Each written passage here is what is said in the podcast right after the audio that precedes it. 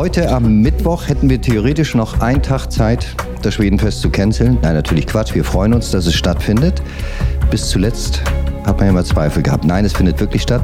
Sibylle Donath ist bei mir, Amtsleiterin für Kultur und Tourismus und nicht ganz unbeteiligt an der inhaltlichen Gestaltung des Schwedenfestes. Umso besser, dass sie uns hoffentlich erzählen kann, A, ob sie sich freut und B, was es alles gibt. Und, weil es so schön spannend ist, fangen wir chronologisch an beim Donnerstag. Also meine Vorfreude ist sehr groß. Jetzt geht's los. Vorher war das alles nur im Kopf und geplant und jetzt gibt es kein Zurück mehr. Und wir freuen uns schon sehr aufs Schwedenfest. Wie gesagt, morgen geht es los. Am Donnerstag starten wir mit einem bunten Programm auf dem Marktplatz. Das ist jedoch äh, erstmal das Warm-up, bevor es dann weitergeht am Freitag. Ebenfalls mit einem Bühnenprogramm auf dem Marktplatz, in der Kremerstraße, auf dem Ziegenmarkt. Und da gibt es überall was zu sehen, was zu hören, was zu bestaunen. Ich freue mich ganz besonders auf unseren schwedischen Gast. Ida Gratte, auch bekannt als Miss Sister. Sie gehört schon fast zur Familie. Sie war auch bei den Svenska Daga am vergangenen Jahr bei uns gewesen und hat uns die Treue gehalten, kommt mit einem neuen Programm und wird uns sozusagen die musikalische Klammer machen bei der Eröffnungsfeier am Freitag 16 Uhr auf der Bühne auf dem Marktplatz. Wenn wir heute schon mal aus dem Fenster hier gucken und durch die Stadt gehen, ich habe tatsächlich vorher auch einen Rundgang durch die Stadt gemacht, trotz der Hitze, aber das musste ich alles schon mal sehen. Man kann sich gar nicht mehr befreien davon. Ne? Schwedenfest ist allgegenwärtig und das mündet automatisch, und das ist mein Spannungswurf, in den Samstag. Und der hat es bekanntlich richtig in sich. Der hat es richtig in sich am Samstag. Ich möchte an der Stelle nochmal sagen, dass ich mich so freue, dass alle bei der Deko mitmachen. Also wir sehen hier die Wimpelketten in Blau-Gelb, wir sehen die Wimpelketten in Rot-Weiß für die Wismar-Farben, wir sehen auch die Deko in den Schaufenstern der Einzelhändlern. Also einen ganz herzlichen Dank von unserer Stelle an die Einzelhändler. Unser Rathaus ist geschmückt. Überall Blau, Gelb, Rot, Weiß. Und dann kommt so richtig, kommt man in Schwedenfeststimmung. Also wir haben auf unserem Marktplatz ein, äh, einen historischen Marktplatz. Wir haben jede Menge Programm und das äh, spielt so ein bisschen auf die Zeit frühes 17. Jahrhundert. Da habe ich vorhin schon einen kleinen heimlichen Rundgang gemacht während der Aufbauten und das finde ich ach, echt vielversprechend. Sowas hatten wir noch nicht hier und ich freue mich halt auf die Gäste. Neu für uns und äh, ich hoffe, dass es den Wismarern auch gefällt. Jetzt habe ich am Montag die Gelegenheit gehabt, mal bei einer Probe dabei zu sein, nämlich der von Fugo House und den Walking Acts. Das ist neu und äh, da bist du, glaube ich, auch nicht ganz unbeteiligt dran.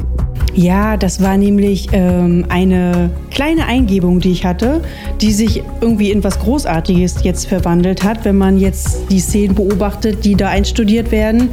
Und es ist ja so, man muss ja das frühe 17. Jahrhundert nicht nur optisch sichtbar machen, bei der Marktplatzgestaltung und so weiter, sondern die Leute wollen ja auch wissen, wie hat man denn früher gelebt? Welche Alltagsszenen waren da? Ne? Also wie war es in Wismar? Wie hatten die schwedischen Soldaten hier? Die wurden untergebracht bei den Wismarer Familien, die hatten sich um die zu kümmern. Und dann ist es doch total interessant, wenn man also eine kleine gedankliche Zeitreise macht. Was hat uns denn damals beschäftigt? Womit mussten wir uns abgeben? Was hat uns genervt? Worüber haben wir gestritten? Und dann hat unser Stadtarchiv ein umfangreiches Archivmaterial und da konnte man nachlesen, worüber man sich denn gestritten hat. Was waren denn so die Gegenstände? Was waren die Zankäpfel, um die es ging? Und da freue ich mich schon sehr auf diese historischen Working Acts und ähm, ich glaube, wenn man da zuguckt, das Tribunal ist übrigens vor dem Rathaus, dann kann man halt gucken, wie war es denn wirklich? Und wenn man sich denn so, ich sage jetzt mal, darauf einlässt, wie man es immer so schön sagt, ähm, dann kann man auch persönlich erleben, wie es denn damals zugegangen sein muss. Der Sonntag steht dann ganz im Zeichen der Bewegung, nicht nur musikalisch, sondern auch sportlich. Da ist ganz viel Lauf und ganz viel Marsch und Spaziergang. Genau, am Sonntag steht die Bewegung im Vordergrund. Die schnellere kommt zuerst, nämlich der Schwedenlauf. Ähm, beim Schwedenlauf weiß ich, dass es noch Möglichkeiten gibt, sich auf dem letzten Pfiff anzumelden. Das ist neu. Also es gibt noch eine Möglichkeit am Sonntag für Kurzentschlossene, die sagen, ach Mann, ich wollte doch. Äh, die können am Sonntag auf den Marktplatz kommen und sich beim Schwedenlauf anmelden. Und danach ähm, findet dann der Schwedenweg statt. Das ist natürlich ein langsameres Tempo, aber eben was fürs Auge. Und wir sind gerade dabei, auch vorzubereiten, dass wir an die Straßenlaternen kleine Informationen heften, dass die Leute auch wissen, wo denn der Schwedenweg überhaupt lang geht. Man kann die Route des Schwedenwegs auf unserer Internetseite nachlesen, aber man kann eben auch vor, gucken vor seiner Haustür, ob es an der Straßenlaterne zufällig auch klebt, weil dann geht da der Schwedenweg auch lang. www.schwedenfest-wismar.de Da kann man alles nachlesen.